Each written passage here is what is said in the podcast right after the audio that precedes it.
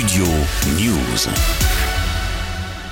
Stupeur et indignation dans les Vosges après le meurtre d'une fillette de 5 ans dont le corps a été retrouvé sans vie dans un sac plastique sur la commune de Rambervilliers mardi.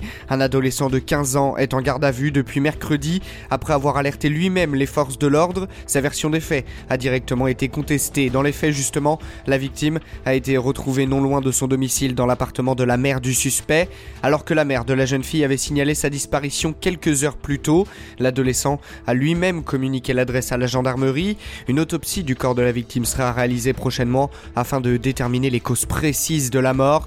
La mère de la victime, dévastée au micro de BFM TV, espère que justice soit faite. Je veux juste que la personne qui a fait ça, qu'il soit bien responsable de ce qu'il a fait et qu'il paye bien. Parce que moi, je paie avec toute ma vie. À seulement 15 ans, le jeune homme était connu de la justice, d'après le procureur de la République d'Épinal, il avait déjà été mis en examen pour agression sexuelle, viol et séquestration sur mineurs pour des faits commis en février 2022.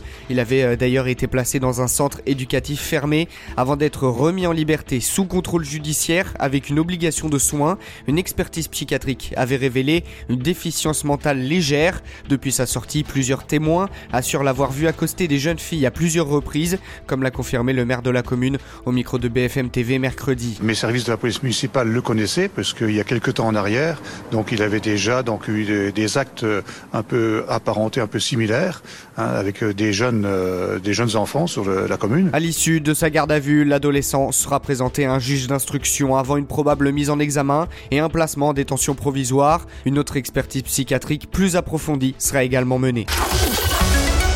Studio News.